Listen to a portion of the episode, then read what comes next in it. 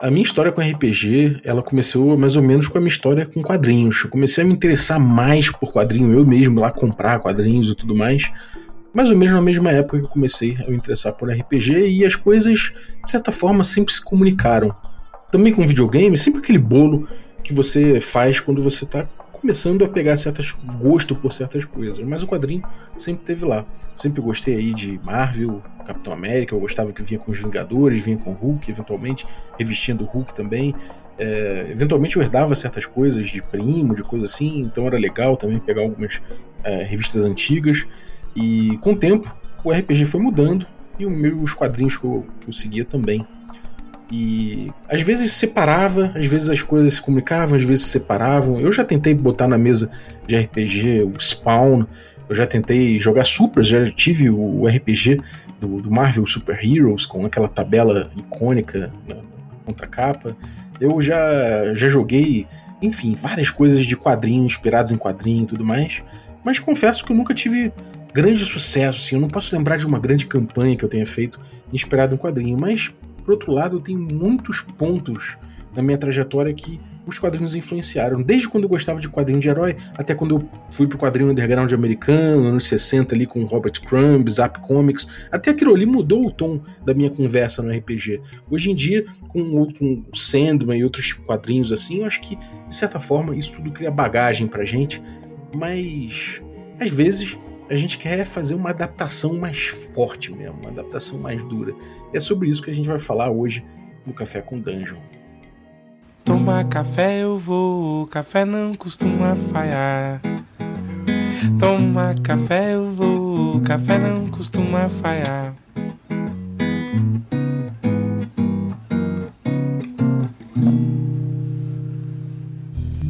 Bom dia, amigos do Regra da Casa. Estamos aqui para mais um Café com Dungeon na sua manhã com muito RPG.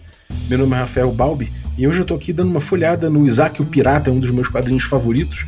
E enquanto eu faço isso, eu bebo meu café da ovelha negra, delicioso, que harmoniza muito bem com histórias de aventura. Se você quiser harmonizar também na sua manhã com um café delicioso, vai lá em ovelhanegracafés.com.br. Quem acha que café artesanal é caro pra caramba e tudo mais, Tá enganado. O café Ovelha Negra é acessível e você consegue ainda mais barato se você usar o cupom do Regra da Casa, que é o Dungeon Crawl, tudo maiúsculo. Você consegue aí comprar o café Ovelha Negra mais barato. É, além disso, você pode pegar um cupom melhor ainda, mas aí eu só passo para quem é assinante do Café com Dungeon. Se você for assinante, me procura no Telegram. Se você não for, você pode ir em picpay.me barra café com dungeon e assinar o café. E aí você me pergunta lá uh, qual o cupom que eu te passo. Além disso, esse grupo de Telegram tem muita gente maneira que troca muita ideia de RPG, de vários sistemas, vários pontos de vista diferentes. E você ainda recebe conteúdo extra, participa de sorteios dos nossos parceiros e contribui para a gente bater as nossas metas que vão ampliar o nosso conteúdo. Então dá essa moral pra gente a partir de 5 reais, picpay.me barra café com dungeon. Vamos lá, para falar de quadrinho e RPG e adaptação, principalmente, estamos aqui com Diego Bacinello. Fala, cara. E aí, meu velho, como é que você tá, cara? Tô muito bem, cara, bebendo meu café aqui. E você, que você tá bebendo, Lorde Camarão? Rapaz, nesse momento eu tô bebendo uma água mesmo, que é pra, que é pra desopilar do café, que eu já tomei, acho que deve ter tomado um litro de café. Já, cafezinho bom, cafezinho bom é gostoso, né? Menos menos cafeína, menos gosto de queimado, mais sabores, é. né? A gente. Eu me perco nesse negócio aí. é, cara, é uma boa perdição, uma boa perdição. Vamos lá, quadrinho RPG, cara. Eu viajei aqui na introdução, busquei algumas coisas lá de trás, algumas influências minhas, assim, até porque, pô, como eu sou ilustrador, desenho e tal, eu tenho é, influências de quadrinho não só em história, em narrativa, mas também em desenho, né? Sempre liguei muito para quadrinho. E quais são as suas, cara? Vamos trocar um pouco de figurinha aí. O que, que te influenciou como com quadrinho na vida? Cara, a primeira coisa que eu tenho para dizer é que eu acho que sem os quadrinhos nós não teríamos a produção audiovisual na qualidade que nós temos hoje. Uhum. Para mim, a produção audiovisual é absolutamente atrelada a nona arte, né? Que seria os quadrinhos aí, de uma forma bastante injusta, colocar, são jogados para nona como nona arte. Inclusive tem gente que nem reconhece como arte. É Mas a Pra quem não conhece produção audiovisual, não sabe como funciona, todos os filmes que vocês assistem, séries, em algum momento, aquele filme, aquela série, aquela produção foi um quadrinho. Né? Uhum. Porque da, existe um, um, processo dentro da produção audiovisual que é o storyboarding, né? onde você desenha o, o objeto final, né? o filme ou a série, você desenha. E a série eu tô falando de é, episódio a episódio, né? Uhum. Você desenha cena a cena, o que tem gente que desenha um pouco mais solto, tem várias vertentes de trabalho aí, mas o importante é saber que alguém vai para uma prancheta desenhar o filme, para que o diretor tenha uma ideia de uh, montagem, para que o cara da fotografia tenha uma ideia de posicionamento de câmera, e isso é uma coisa que é trocada, refeita, é discutida, até que se chega em uma em um uma obra que vai guiar o, a obra final. Uhum. Cara, eu leio quadrinhos desde sempre, começando, acho que como a grande maioria da galera da minha idade, com Turma da Mônica, né? é verdade, a primeira foi Turma, com certeza, Turma da Mônica. Mas, rapidinho, só uma coisa sobre, sobre, o que você falou agora há pouco. É, muita gente fala em arte sequencial, né? Não Sim. somente quadrinho, mas coloca storyboard, quadrinho, animação, coloca isso dentro de, uma, de um pacote, né? Exato, é. exato. Mas foi é. mal, vamos, vamos voltando. Imagina, imagina, que é isso. É, é, com Turma da Mônica. E Turma da Mônica é uma. Apesar de parecer trivial pra gente que é brasileiro, né? Pra gente que cresceu com isso. É, é uma coisa digna de nota, porque Turma da Mônica tem sessenta e tantos anos de publicação ininterrupta. Uhum. E muito, se eu não me engano, é a terceira ou quarta obra de quadrinhos mais antigas do mundo. Uhum. Né? É, teve coisas, obviamente, que vieram antes, mas de forma ininterrupta, com esse, esse tempo de, de publicação, eu acho que é a mais é, antiga. Pô, uma das mais antigas. E, e, uma coisa que foi sendo renovada, né? Saiu Turma da Mônica Jovem, saíram graphic novels com a Turma da Mônica em, é, desenhada por a, o, artistas, onde, onde a, o quadrinho é uma obra de arte, né? Não é uhum. não que o, que o quadrinho do dia a dia da turma da Mônica não seja, né? Mas ali eles têm que fazer um desenho muito mais rápido, muito mais prático para que a coisa, para que a produção seja contínua.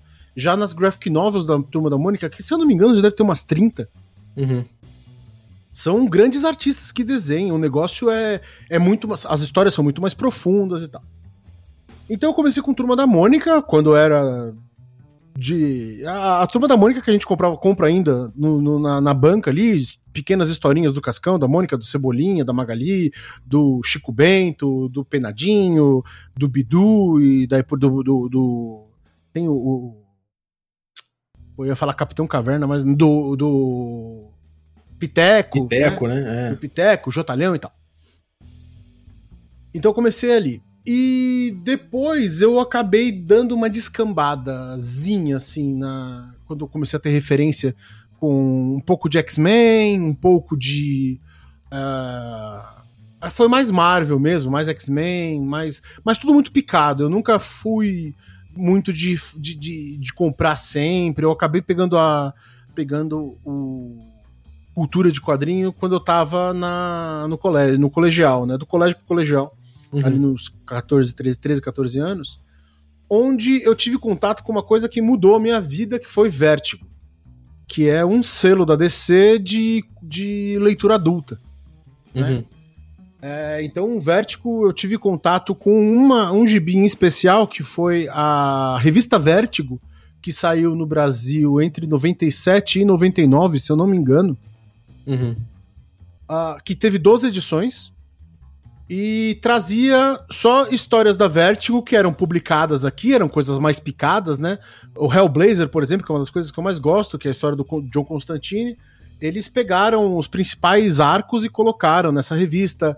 Veio Why The Last Man, é, Sem Balas, uhum. é, e várias, é, vários, é, várias histórias em quadrinho que eram completamente, era diametralmente diferente da, das histórias da turma da Mônica. Elas eram densas, pesadas, gente morria, havia muita discussão filosófica e tal.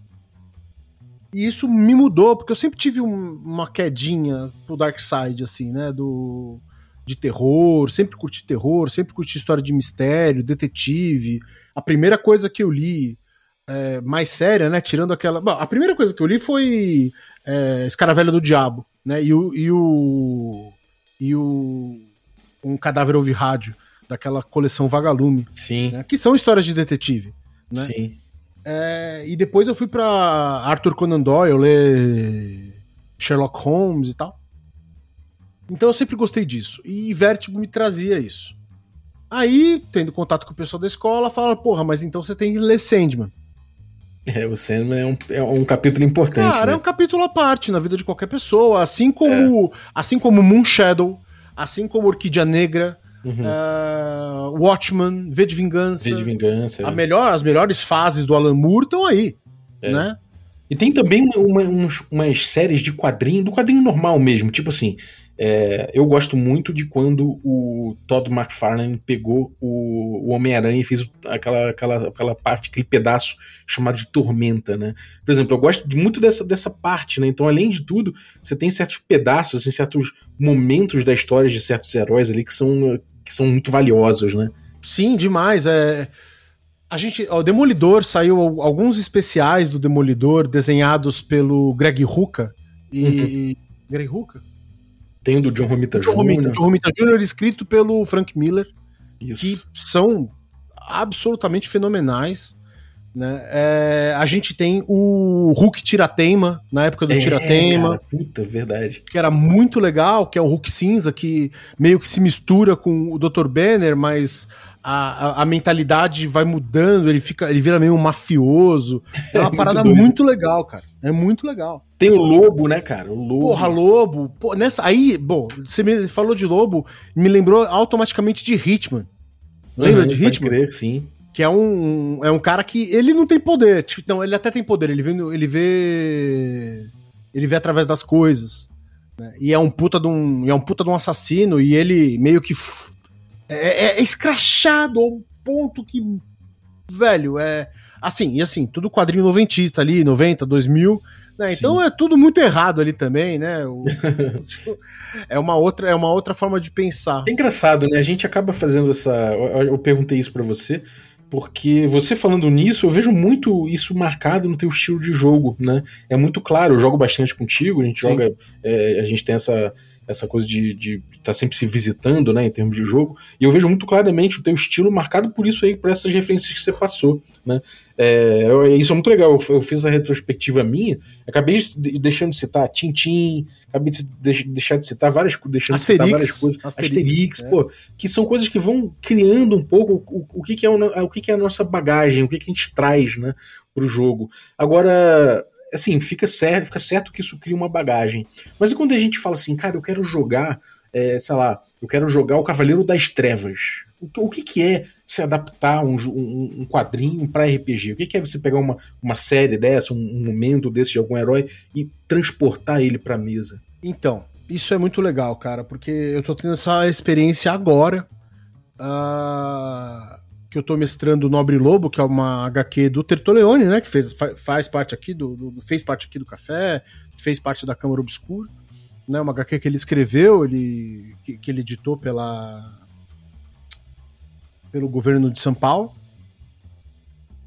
Uma HQ ótima. Uhum. E eu fui muito feliz nisso e eu meio que gerei umas regras para mim mesmo ao mestrar, ao mestrar esse jogo que eu acho que são transponíveis para outras obras, né?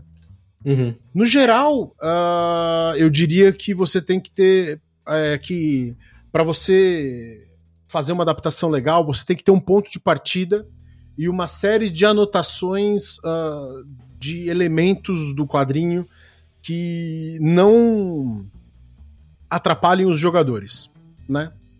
Então, no caso do Cavaleiro das Trevas. É... No caso do Cavaleiro das Trevas em especial, já é um pouco complicado porque o Cavaleiro das Trevas ele é focado no Batman, né? Então você teria que. É... no mundo ideal, seria um jogo onde eu mestraria para você jogando com o Batman, por exemplo. Isso é adaptável para outros para outras formas? Sim, claro. Se forem duas pessoas, dá para jogar com o Batman e com a Robin, né? Que tá ali com ele. Se tiver mais uma pessoa, você pode tacar um Alfred aí no meio, né? Você vai, você vai colocando, vai, vai é, entregando personagens para as pessoas que tenham a ver com aquilo. E aí você escolhe o ponto de partida, da onde você vai sair. Normalmente do do início do, do quadrinho. No caso do Cavaleiro das Trevas, não daria para ser exatamente do início, porque o. Ou talvez até desse, mas ia ser um pouco mais, ia ser um pouco mais arrastado, né? O, o Batman tá. É, ele tá aposentado, então você provavelmente já escolheria algum, algum outro elemento do quadrinho, que provavelmente seria a. Eu começaria talvez na é, entrevista do Coringa, quando o Coringa foge. Né? Uhum. Ele dá uma entrevista e mata todo mundo envenenado e foge. É... E aí você parte dali. Né? Uhum. Joga as pessoas naquele lugar. Eu acho que é importante que, para esse tipo de adaptação, que as pessoas que estão jogando não tenham lido a obra. Uhum. Né? Eu acho que é bastante importante isso, que é para você não ter uma coisa que você vai ter que vai ter que lidar se você tiver, se as pessoas tiverem lido a obra, que é metajogo né? Você vai ter que lidar com muito, muito, muito graus muito altos de metajogo. Ou seja, as pessoas lida, é, fingindo que não sabem de uma coisa que elas sabem. Uhum. Né? Sim. É, cara, e isso, isso é uma parada que, que realmente pode acabar com o jogo se você tiver colocando ele ali querendo reproduzir exatamente aquilo que tá acontecendo, né? Exato, é. Então, mas esse é o ponto também. Você não reproduz exatamente o que tá acontecendo. Você apresenta situações para as pessoas e deixa elas lidarem com aquilo. Uhum. Né? Então, ah, porra, tá tendo um ataque no centro. O Coringa tá com os balões e tem um monte de palhaço pulando e tiroteio pra cacete. Estão é, sequestrando umas pessoas. O que vocês fazem? Uhum. E é a partir daí que você também tem que se desprender da obra e deixar o jogo rolar, né? Se aquilo que aconteceu dentro do jogo for completamente diferente do que aconteceu no quadrinho, ótimo, essa é a meta né? Uhum. Porque o importante é que os jogadores façam o que eles querem, né? E a partir dali, você fala, nossa, mas aí fudeu, porque vai ser tudo diferente. Não necessariamente. O quadrinho conta uma história completa, né? Você tem que conhecer, você tem que ter lido aquela história pelo menos uma ou duas vezes, né? E fazer anotações dos principais acontecimentos. Então, digamos que teve o ataque do centro. Ah, digamos que no quadrinho o ataque do centro termina com o ataque controlado, porém o Coringa foge com o prefeito amarrado num balão, né? Uhum. Isso no quadrinho. E mas digamos que no caso do no caso do, do jogo de vocês, alguém mate o Coringa, só que o prefeito morre junto quando o balão cai. E o ataque meio que é, espalha pela cidade. Aí você vai uhum. ter que lidar com outro cenário, né? Então você vai ter Sim. que lidar com aquele monte de lá, aquele monte de, de bandido na cidade, o Coringa morto, a cidade sem prefeito. É os mutantes, né? Sei lá, não lembro mais. Cara, eu não lembro. É, muito tempo que eu não lembro. Agora tempo, vou ter que. Você, me colocou, que... você me colocou numa saia justa fudida aqui. Você falou, oh, o Cavaleiro das Trevas. É, não, pior que eu vou ter que pegar. Minha memória, tá, pelo visto, foi pelo ralo já. né? Mas aí você tem. Você vai ter, teria uma outra cena mais pra frente, que é quando, por exemplo, o Super-Homem entra na história. Uhum. Né? Você tem que tirar aquela cena? Não, você não tem, mas você tem que fazer o Super-Homem entrar na história é, sendo encaixado no contexto. Sim. Né? Então, ao invés dele ir direto pra cima do Batman, ou ele ir direto falar com o presidente, ele fala, pô, eu vou lá pra Gotham City é, acabar com essa palhaçada e depois eu vou esmurrar o Batman porque ele fez essa merda. né? É, cara, isso é uma coisa que realmente eu acho que é um trabalho interessante que muitas vezes eu não percebi quando eu queria trazer pra mesa um quadrinho, né? Que muitas vezes você vai. Você sei lá, as duas, uma, ou eu tentava, quando eu era mais, mais novo, né, eu tentava reproduzir tudo, né, e aí eu ficava com várias expectativas de roteiro em relação ao RPG que não cabe, como você falou até, ou, ou ia para um outro caminho completamente diferente, que eu, sei lá, eu fazia a ficha do, sei lá, é, como tinha na Dragão Brasil toda semana, né, tinha a ficha do Predador. Sim. Toda semana tinha uma, a ficha do Predador ali.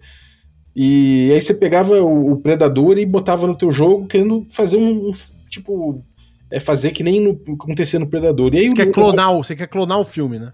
É, você meio que quer reproduzir, mas você não, não coloca elementos dele suficiente para que aconteça. Então você só tem um personagem que é, é, parrudo demais, ou sei lá, você botou jogadores ali com com heróis e, e não, sei lá, não, não acompanhou aquele, não fez nada para que aqueles tropos aí, aquelas, aquela linha de história, aqueles arcos se desenvolvessem, né? Então acho que é um meio termo aí, que eu acho que é uma coisa, é um graal, que é justamente você entender como você vai botar os jogadores dentro desse plot, né? Como você vai organizar esse problema, né? Essa, esse conflito e como você vai é, e como você vai fazer com que aqueles arcos se desenvolvam não da mesma forma, né? Obviamente, mas que se desenvolvam a partir do que os jogadores estão fazendo, né? Exato. Então você vai ter sempre esse grau, que é uma coisa que não pode ser muito lacunar demais, né? Você tem que amarrar de alguma forma, ou você tem que. Ou, ou, é, mas também não pode ser um roteiro, né? Cara, então, o Predador, inclusive, é uma ótima, é uma ótima é, obra pra gente fazer essa adaptação. Porque essa adaptação ela não é necessariamente só para quadrinho. Sim. Né? O quadrinho ele é uma coisa que eu adaptei por conta do Nobre Lobo, já vou chegar lá, vou contar um pouco de como tá acontecendo. Mas qualquer obra dá pra você adaptar, desde que você respeite. Assim, você pode fazer o que você quiser, né? Mas na minha visão, desde que você respeite, desde que eu respeite aquilo que, aquilo que eu estabeleci. No caso do Predador, qualquer é história? Um grupo de soldados do, especiais dos Estados Unidos, tipo Black Ops, vai para uma selva na América Central para resgatar um ministro que tá sendo mantido refém uhum. por guerrilheiros. Isso já é uma ótima. Você já tem um cenário muito vivo aí. Sim. Então o que você faz? Você faz os personagens. Nesse caso, você pode fazer os personagens do filme. Como, a, como o Predador é um, Vamos combinar que é um monte de soldado genérico. Né? tipo, você tem ali um índio, você tem o, o grandalhão branco, você tem o grandalhão preto, ali, né? tem uns arquétipos. estereótipos. É, é uns estereótipos, né? É. Você dá um monte de brutamonte na mão dos jogadores e bota eles fazendo a missão. Então, do tipo, no filme, a missão começa quando. O, o filme começa quando a missão termina, né? Eles chegam, uhum. o cara tá, tá resgatado. Nesse caso, você pode adaptar. Né? Da mesma forma que no, no, no Cavaleiro das Trevas eu não comecei exatamente com o Bruce Wayne andando na rua, é, coroa, assim, aposentado. Você não precisa começar exatamente no ponto que o filme começa. Volta um pouco. Bota eles fazendo o resgate do, do ministro, e aí você joga o predador dentro desse contexto. Porque uhum. daí você vai ter mais elementos, você vai ter que lidar com os guerrilheiros que estão ali, você vai ter que lidar com o próprio ministro, aí vai ter as pessoas inocentes que estão em volta. Pode né? botar eles participando de um treinamento, né? Pode, dá pra fazer um monte de coisa. O importante é você não querer por exemplo, que tenha a cena do Arnold Schwarzenegger debaixo da lama, é, com o predador do lado dele, e não tem a cena dele falar: ah, Você é realmente muito feio. Cara, saca? Você não, você não pode querer isso. Como é que você adapta Rambo? Mano, é um cara com dezenas de problemas na cabeça, voltando do Vietnã, que é confrontado por um bando de imbecil e dá merda.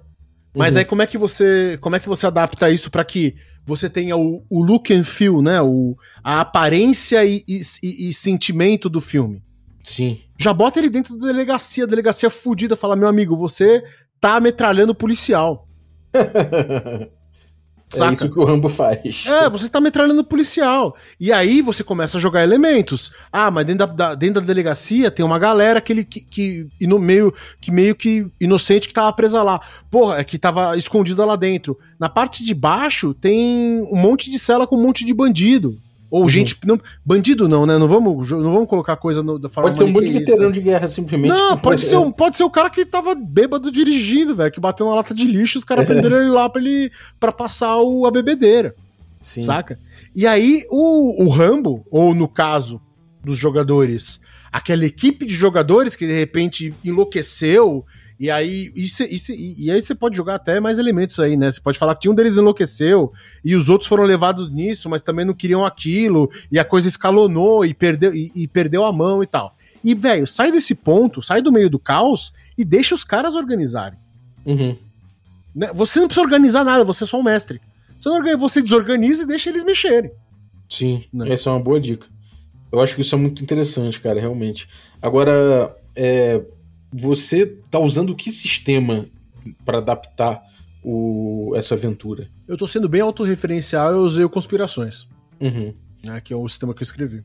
Entendi. Porque assim, é, eu penso que existe um, um, tipo de jogo, né, que é o, esse jogo meio que, sei lá, como a gente vê, por exemplo, o Power by the, by, os Power by the Apocalypse, que alguns deles tem muito essa coisa de trazer os tropos, né, e amarrar isso na ficha do personagem, nos playbooks. Você vê que cada personagem às vezes percorre ah, já uma, um arco e uma trama que aquele personagem que é o que é típico daquele personagem percorrer, né? Então, se você tá jogando uma história como, sei lá, como Cavaleiro das Trevas, você pode ter num PBTA, tô, tô viajando aqui, você pode ter lá o playbook do Batman, e aí ele tem ali aquele arco dele ali que vai se desenvolver de uma forma ou de Sim. outra, de acordo com as decisões do jogador, mas vai se desenvolver, né, de alguma é, forma. Ele, ele vai, ele, ele, se desenvolve dentro de um funil, né? É, é. Ele, ele, tem um espaço para bater onde ele quiser, mas ele ainda bate nas paredes, né? Ele não tem como ultrapassar aquele limite de certa é, forma. ele acaba andando por aquele, por, por, por aquele motor, né? Ele Sim. acaba sendo propulsionado por aquele motor. E aí, outro playbook pode ser o Coringa, outro playbook pode ser a Robin. Enfim, Sim. a gente pode ter esse tipo de coisa. E aí eu fico curioso. Como é que foi a escolha do teu sistema? Como é que, por que, que você optou por ele e o que, que ele te traz? Você falou, bom, isso aqui vai ser o ideal para mim. Tá. No caso do PBTA, ele seria perfeito para você fazer uma adaptação dessa, desde que você tenha dois meses para reescrever um PBTA inteiro. Sim. Né? É, porque PBTA, ele é. Quando a gente, a gente joga, a sensação que a gente tem é de que é muito leve, né? De que a, a coisa funciona por si só. Só que isso não é verdade, cara. Isso é bem a história do, de ver a ponta do iceberg e não ver tudo que tá para baixo da água. Porque ele é muito pesado, tanto para quem escreve quanto para o mestre. É uhum. muito pesado. O mestre tem que estar tá com ele muito na ponta da língua. A escolha do Conspirações foi uma série de fatores. Um deles foi que eu come... a gente começou a jogar o Nobre Lobo durante a campanha de a campanha de do Catarse dele. Uhum. Né? Do, quando a gente estava fazendo a campanha de lançamento do livro, pra, pra, na verdade, de produção do livro. E eu mestrei acho que 10 jogos durante esses 50 dias para uhum. fazer a, a, promoção do, do jogo, né? Então eu fui jogar em. Eu joguei em diversos canais, eu fiz vários jogos dentro da câmara com, com convidados. Você, inclusive, jogou o segundo jogo, né? E o, o Nobre Lobo acabou sendo o esforço, o último esforço nesse sentido. A ideia não foi nem minha, a ideia veio do Hellscreen, o, o, o Carlos Bonatti, que é um. que acompanha a Câmara já tem aí desde, desde que a gente saiu praticamente, é, que é brother, brother da gente na Câmara, e ele que falou para mim, falou, pô, eu queria ver o Tertoleone mestrando pro Paulo Gersh e pro Matheus Eustáquio Nobre Lobo. Uhum. O Terto faz um tempo que já tá, já tá, já não consegue jogar de noite, né? Eu até falei com ele, pedi autorização para poder adaptar o jogo, porque enfim, é a história dele. E então eu aproveitei e falei, cara, eu vou fazer o seguinte, eu tava, eu tava acho que com o Eustáquio jogando alguma coisa. E aí eu falei, porra, vou, vocês topa fazer um jogo one on one com o Paulo e a gente adaptar uma HQ do Terto? Ele falou, porra, eu topo. Eu falei com o Paulo, ele topou também. Uhum. E a escolha do, do Conspirações é, um, ele é um, ele é um jogo extremamente flexível, ele é maleável, né? A outra, o jogo, o Conspirações, ele é um jogo sobre pessoas ordinárias em situações extraordinárias. Uhum. Que é justamente o que acontece no Abre Lobo. É, cabe bem. Né? Então, eles montaram os, eu, é, eles montaram os personagens livremente. A única coisa que eu dei para eles, para cada um deles, foi é, um aspecto. Para uhum. um, é, eu dei um aspecto. Eu ajo antes de, de pensar. E pro outro, eu acho que eu dei um carro. Eu não, tenho, eu não lembro exatamente. que, são, que são coisas do, do, do, do, do gibi. Sim. Mas só, o resto eu deixei na mão deles. Uhum. Né? Dei aparência, né? Porque o Nobre Lobo, para quem for procurar a, o, o, o gibi, eles são dois detetives da Polícia Civil. Uh, tentando desvendar um caso de desaparecimento de crianças. Sim.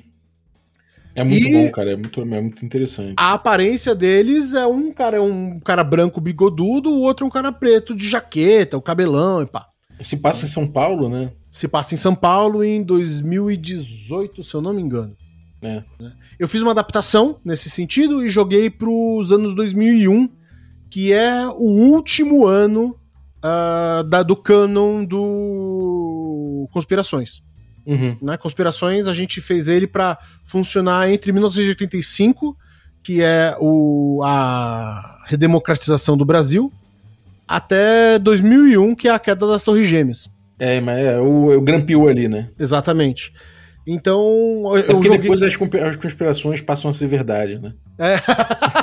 Todas elas se concretizam. É, aí já não é mais conspiração, é conjuntura.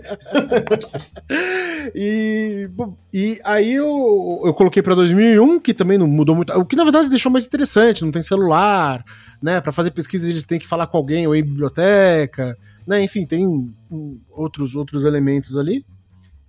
E eu coloquei eles Aí eu consegui colocar exatamente desde o começo do, do, do gibi. Na verdade, não desde o começo, porque o gibi ele é não linear, né? Então eu até avisei os caras e falei, gente, não abram o gibi, porque se vocês abrirem o gibi, as três primeiras páginas acabam com a história.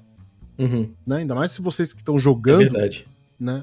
É verdade, três... ele, já, ele já começa em, em mídia res, né? Exatamente, é. As três primeiras páginas acabam com a história. Então é. não leiam, não abram. E os caras tão malucos, porque eles estão jogando, eles estão adorando. E estão falando, mano, eu quero ler essa porra, termina logo, velho. Mas eu também não quero terminar. Tá tipo um mixed feelings, né? E eu comecei, coloquei eles, que é como começa a história, assim, se fosse linear, que são os dois caras dentro do Opala do Lobo, é, discutindo o que, que eles vão fazer com o caso. Eles estão com o caso na mão, as crianças já desapareceram, e eles estão dentro do opalão falando: e aí, a gente vai agora, vai pra, a gente vai para onde agora? Uhum. Começou exatamente ali. E dali eu levei para frente. E eu. É que eu falei, a dica que eu dei. Você desorganiza, quem tem que organizar são os jogadores. Eu Sim. larguei os caras, velho. Eu não falei mais nada. Eu anotei os nomes das, da, das crianças que tinham desaparecido. Eu fiz um mapa com os locais que elas tinham desaparecido é, a aparência delas, né? Uma é assim, outra é assada, outra é assada, outra é assada, outra assada, outra assim. O resto eu fui inventando. Ah, tipo, ah, o pai, ela tem um pai, ela morava com o avô, ela é, era adotado, não era adotado. E aí a gente foi desenvolvendo essa história, foi desenvolvendo. Era para ser um one shot. A gente vai jogar amanhã a sexta sessão. ah, mas vindo de você, meu camarada. Agora, me diz uma coisa. Eu acho, eu acho legal isso porque você pegou e deu uma, deu uma destrinchada, né? Você olhou e falou assim: o que que desse quadrinho aqui vai ser importante eu trazer pro RPG? Que, que elementos que vão ser importantes para cá? NPCs, acontecimentos, linha de tempo, sei lá. Que, como é que você fez esse raio-x do quadrinho para trazer pro RPG os elementos. Tá, eu vou contar sem, eu vou contar sem dar spoilers, tá? Tá. Eu primeira coisa, a cidade, né? A, como a cidade funciona. é uma cidade que dentro do quadrinho, ela é uma cidade, o quadrinho coloca São Paulo de uma forma muito boa. É uma cidade violenta, uhum. uh, com é, é, um tipo muito específico de criminalidade. Né? Uhum. Tem muita gente que acha, ah, muita gente, eu já ouvi muito paulistano falando, ah, mas o Rio é muito mais violento. Não, não é. Só é diferente. É outro tipo de violência. Uhum. Né? É... Uma certa uma certa despreocupação das pessoas umas com as outras, né? Que é uma coisa comum de cidade grande. Sim. A cidade foi a primeira coisa que eu, que eu me atentei. Outra, eu moro aqui. Né? O, o Eustáquio é daqui de São Paulo também, mas hoje mora no interior. E o Pauleta ele é do interior, mas conhece São Paulo, então, então foi uma adaptação bem fácil de explicar. Eu, eu me preocupei em usar um mapa que, inclusive, eu mostro durante o jogo. Tem locais de interesse também, né? Tem Bom Retiro, se não me engano, não é isso? É, então, eu não vou dar spoiler. Mas a coisa toda acontece no, spoiler, a, então. a, a, coisa toda acontece no centro da cidade, uhum. né? Então eu, me, eu preparei um mapa onde eu marquei os crimes, né? E marquei outros pontos de interesse que aparecem mais. Podem. Aí que tá, aparecem não. Poderiam ou não aparecer. Uhum. Né? É... E eu, é que eu falei, eu larguei os caras. Aí sim, tem NPCs, uh, ah, que não são muitos. O, o, nesse ponto, o quadrinho ele é bem enxuto. Né? Então eu marquei os NPCs principais que podem também aparecer ou não. E o que eu precisasse, cara, eu inventava na hora. Inclusive tem um pipoqueiro que os caras estão apaixonados, que é o seu Tarcísio, né? Então, os caras apaixonaram pelo seu Tarcísio, porque o seu Tarcísio é engraçadão, né? E aí os caras falam assim: não, pô, só a gente é detetive. Aí ele fala: é, meu amigo, foi o Capitão Mostarda com o candelabro na biblioteca. né? E aí, porra, os caras ah, dão risada junto e tal. Né? É, então, o, o, esses NPCs incidentais, né? Ou eu vou falar com o cara da rua, ah, eu vou entrar aqui na, na, na loja e falar com a, com a atendente. Isso tudo, cara, eu fui jogando conforme a lógica, me, a necessidade me conforme necessidade lógica, né? Eu não uhum. coloquei nada que não precisasse, mas se o cara vai falar com alguém, essa pessoa tem que falar com ele, né? Sim. Outra coisa que eu uso muito, e isso é uma coisa que eu já venho trazendo já tem um tempo, é rolagem de sorte e rolagem de acaso.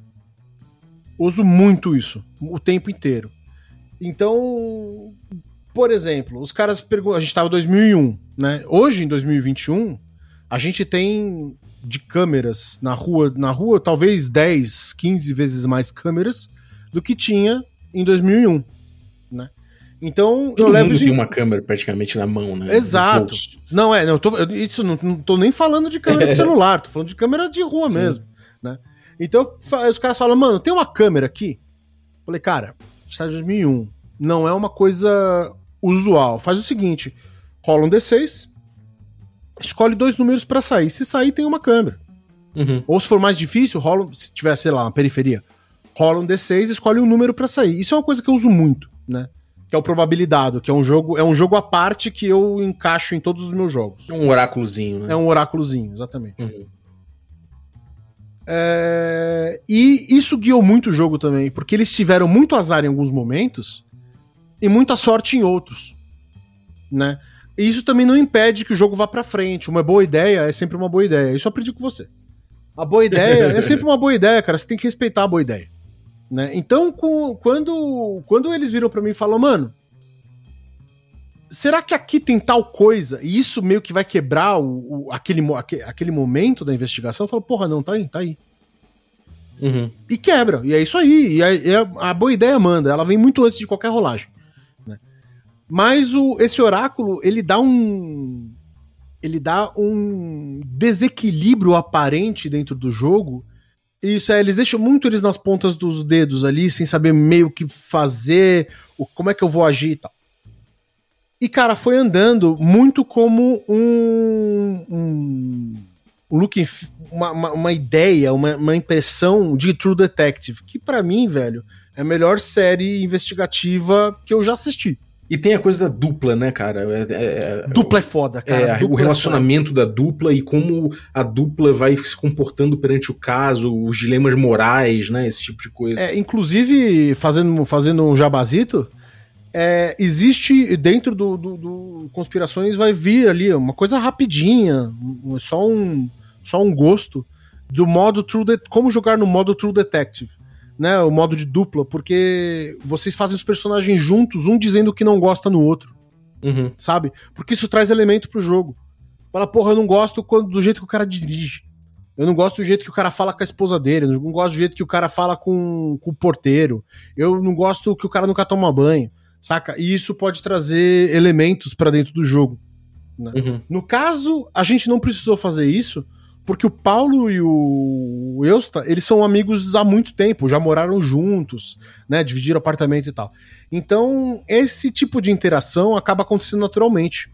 Uhum. Né? Porque existe uma, um sangramento da pessoa para dentro do personagem nesse ponto, né? Existe uma, uma projeção, não um sangramento, mas uma, uma projeção do jogador para dentro do personagem. Uhum. E, e, essa interação ficou muito legal. Isso foi uma grande sacada que o Hellscreen teve né? De fazer o jogo com eles. Porque eles seriam uma grande dupla de investigação. Saca? Cada um tem os seus prós e contras. Um, o Paulo é mais ele, é, é mais. ele pula mais na ação, o Eustáquio é mais. Ele para um pouco mais e fica olhando. Então eles se complementam muito bem. Uhum. E é isso, cara. A gente tá indo pra sexta sessão. Uh, eles é, já descobriram muitas coisas e uma coisa muito engraçada que aconteceu é que mesmo sem eu me esforçar, várias coisas aconteceram como acontece no quadrinho. É isso que eu ia perguntar para você, cara. O que, que até agora aconteceu de similaridade e o que, que foi completamente para outro caminho, assim? A relação deles foi para um outro caminho, porque na relação dos é, detetives do do quadrinho tem muito mais dilema entre uhum. eles, né? Da forma de um agir, do outro agir, como é que você faz uma porra dessa e tal. Embora tenha havido momentos onde isso aconteceu naturalmente.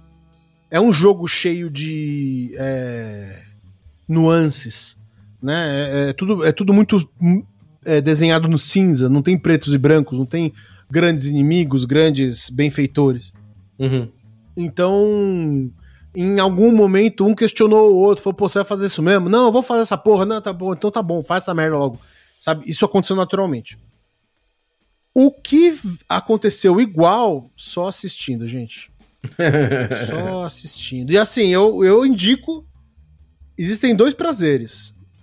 Você assistir tendo lido e você assistir sem ter lido.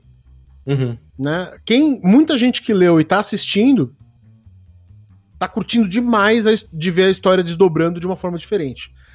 E a galera que tá jogando ou que tá assistindo sem ler tá pirando para terminar e poder pegar o gibi e ler. Uhum. Né? Pô, maneiro. E isso é muito legal é, em relação à a, a, a, integração do universo de quadrinho com o universo de RPG. Porque eu terminando esse, cara, eu vou falar com todos os meus amigos que produzem quadrinho, que é, conhecem quadrinho, e eu vou falar, velho, eu preciso de boas histórias para poder adaptar. Uhum. Né? Porque daí a gente consegue uma coisa que é muito interessante. Eu acho que deve ter vendido alguns dos Nobre Lobo enquanto a gente jogava. Porque a. A. É muito forte a conexão que existe. Né, ali, é óbvio que é forte, porque eu tô adaptando o negócio. Mas as pessoas que estão assistindo o jogo, elas veem é, vem muito dentro do quadrinho, vem muito o que tá acontecendo ali. E óbvio que eu vou escolher histórias que eu gosto e as pessoas Sim. que acabam acompanhando o canal têm um gosto que é, é, é, paralelo ao meu. Né? Sim. Então acaba que isso instiga muitas pessoas a falar, porra, quero comprar, quero ler. Sim. Né? E tem uma coisa que eu acho muito legal, que é o seguinte, o quadrinho, de forma geral, ele é produto de uma mente ali, né? Um cara que tá buscando uma narrativa, construindo uma narrativa de acordo com a sua cabeça, isso. né? E quando você põe isso pro RPG, você tá trazendo uma, um tipo de construção, né, que acontece muito na vida real, né? Que é você ver os fatos acontecendo a partir de uma emergência ali de vontades criativas em conflito o tempo todo. Sim. Então é um jeito de se pegar aquela obra, se pegar aquele, o, aquele aquela, aquela ideia, aquela, aquela massa de ideias ali, né? Aquele, aquele, aqueles motivos básicos e tal, e modelar com outras ferramentas, né? Como se a gente estivesse trabalhando outras ferramentas em cima das mes dos mesmos motivos centrais, né? Então isso é muito legal ver como vai dar, como vai vir, vai vir diferente. E de, de uma certa forma é como se você estivesse trabalhando um universo paralelo, mas da Isso, mesma coisa. Uma adaptação né? livre. Uma adaptação é. livre do negócio. É exatamente. É como se o, na, naquele momento que a gente começa, o universo dividisse. O quadrinho vai para um lado, o RPG vai para o outro. Né? É, e outra coisa que eu acho muito importante também, isso eu falo sempre para todo mundo que me conhece, é o mestre, a pessoa que está mestrando, ser muito honesto com a história né? uhum. né? e com os jogadores. Porque se é, o, um jogador ali, por exemplo, uh, morrer durante o jogo, você tem que saber um pouco do que você vai fazer, saca? Tipo, no caso do Nobre Lobo, uh, se um deles morrer, obviamente que eu tenho que parar com os caras e falar, e aí, gente, o que, que a gente faz? A gente uhum. para, o caso acabou, né? Digamos que o Nobre, o Nobre, o Lobo morra. Eu vou perguntar pro Eustáquio, Eustáquio, o que, que o Nobre vai fazer? O Lobo morreu. O que, que o Nobre faria? Uhum. Falou, mano, é vingança, ou ele é, acabaria num boteco enchendo a cara e tal. Ele vai chegar para aquele, aquele cara que tá começando lá e falar: meu irmão, preciso me vingar. Exato, preciso da tua ajuda, ou sei lá, é. ou aquele policial de rua que acompanhou a história toda. Manja, ou o, o moleque o pipoqueiro que. tem uma arma debaixo dela. é, exatamente. Exa exatamente. O pipoqueiro fala: não, mas pô, que absurdo. Ah, mas a menina morreu, ou a música lá. Não, vamos. E aí você reintegra isso. Aí, mais uma vez, você tá é, fazendo é, partido de um ponto dentro de um universo uh, que você conhece os elementos, mas você tá indo para o teu lado. É a tua história com aqueles jogadores. Né? Então você tem que ser muito honesto em não querer fazer com que aquela história aconteça da forma que você leu ou da forma que você queria. Porque isso vai cagar teu jogo. Uhum. Né? Isso vai cagar teu jogo. Você, vai, você não vai conseguir adaptar. Em algum momento você vai se frustrar, ou pior, vai frustrar os jogadores que estão ali é, tentando jogar e de repente você está empurrando eles para um lado ou para o outro. É muito importante essa honestidade é, no momento de fazer essa adaptação. Uhum, é verdade. É, então a gente passou por algumas coisas. A gente passou pela escolha do sistema, né? A gente passou agora pelo, pela questão de do que, que a gente vai trazer ali de elementos, como a gente faz essa triagem dos elementos e coloca isso em jogo sem que isso é, tendencie para um roteiro, né? E agora a gente pode chegar. A gente chegou no pós, né? A gente viu mais ou menos o que, que aconteceu. É, o que aconteceu na tua, na tua história, na tua campanha aí com teus amigos é, no, dentro do Câmara Obscura. E agora eu quero perguntar para você o, o, que, que você enxerga em relação de diferença de mídia do RPG pro quadrinho, para além dessa coisa que a gente falou de roteiro. Mas como você tenta, não só diferença, mas também similaridades, o que, que você tenta puxar? Tipo, ritmo, a coisa de, de você ter é, quadrinhos, você traz isso em, em termos de, de, de linguagem para o RPG? Você narra, descreve de alguma forma específica? Ou você acha que isso não necessariamente tem, tem, é, é algo a, a, seguir? Aí eu acho que, nesse ponto, eu acho que fica um pouco mais a livre escolha. Eu, por exemplo, tenho aversão a, a usar, por exemplo, ângulo de câmera. Uhum. Né? De falar, não, vocês vêm de baixo para cima, é, ou a câmera fecha nos olhos dele. Eu realmente não gosto disso. Uhum. Então eu nunca uso. Uh, o quadrinho, obviamente, é um grande storyboard. Né? Então, você pode descrever as coisas exatamente como elas são. Né? O, o quadrinho gira em volta de uma. do, do desaparecimento de uma. da última menina que chama-se Mariana Santos.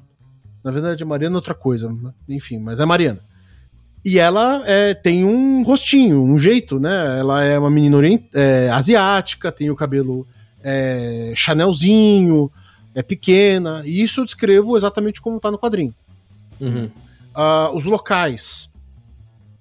Uh, é, foi muito importante eu usar o quadrinho para descrever os locais onde eles vão. E isso, gente,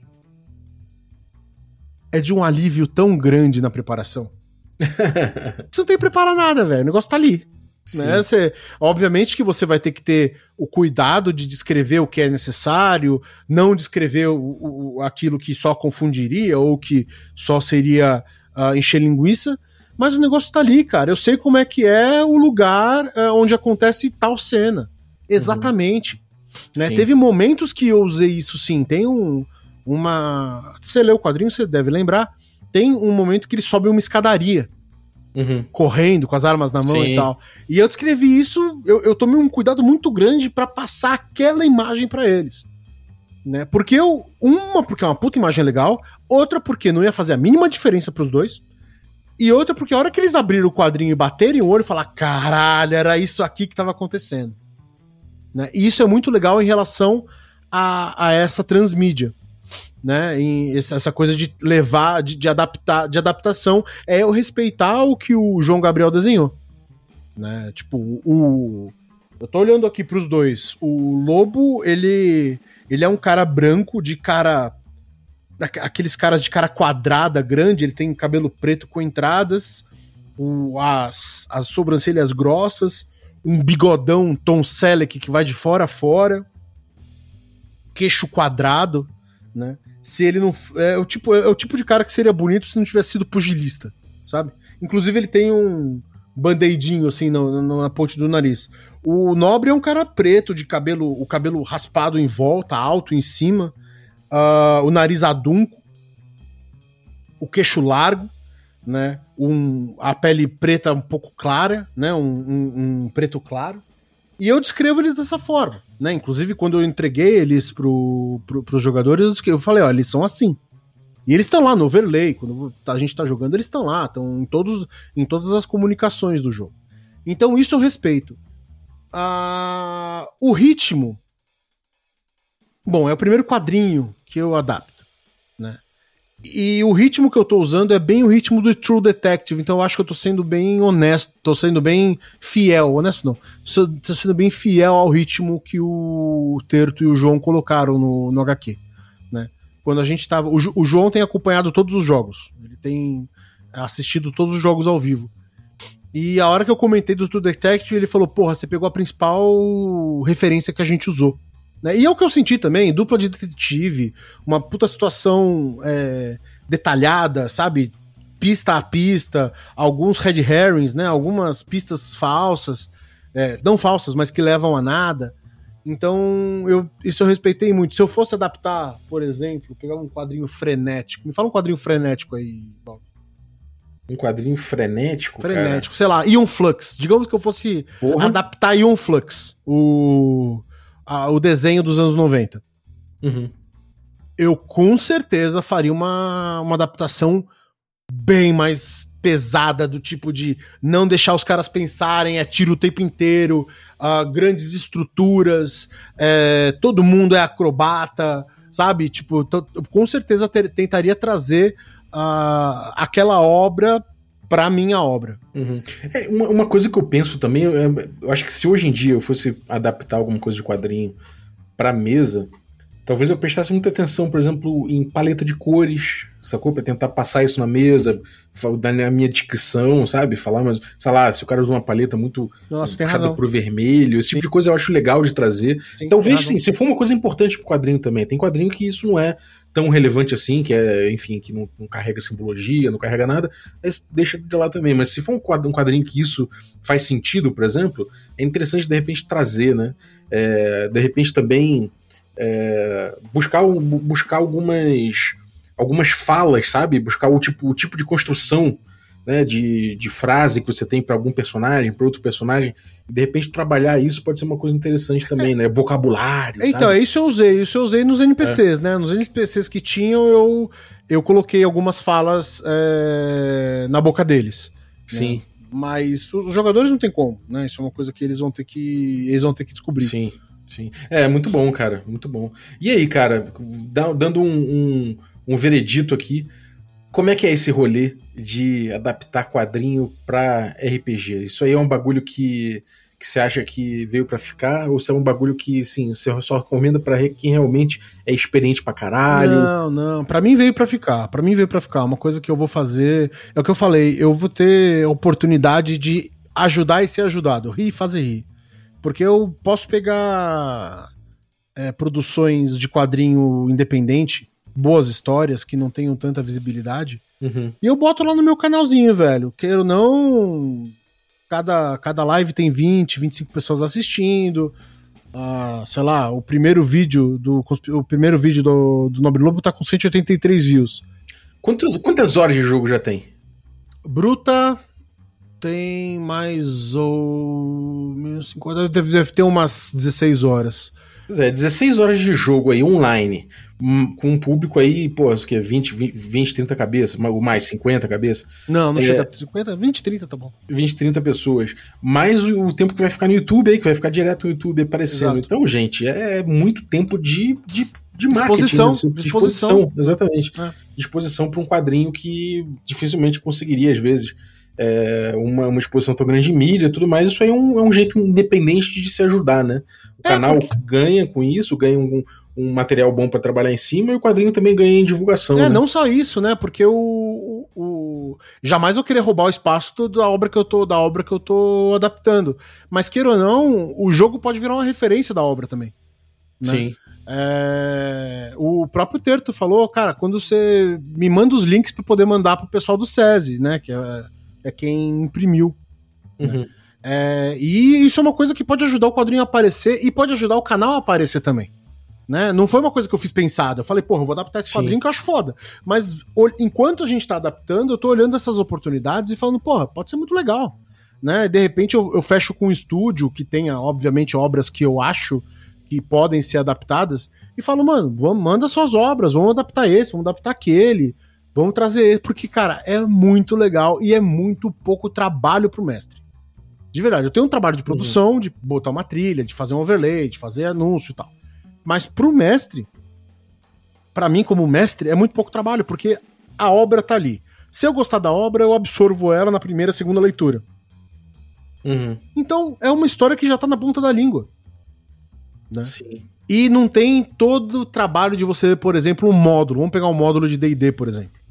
Né? Ele vem com uma série de, é, de textos técnicos, de uh, mapas, de é, ficha de criatura, ficha disso, ficha daquilo, que eu não tenho que me preocupar. Uhum. Né? Eu saio de um ponto. O importante é, eu saio de um ponto, dou o primeiro jogo. Terminou o primeiro jogo, eu tenho que fazer as anotações do que aconteceu. Pô, aconteceu isso, isso, isso, isso, isso.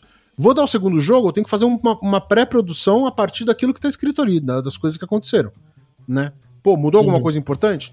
Tem que estar anotado ali. Quais são as consequências disso? Anota ali. E já era. Você tá com o teu jogo pronto.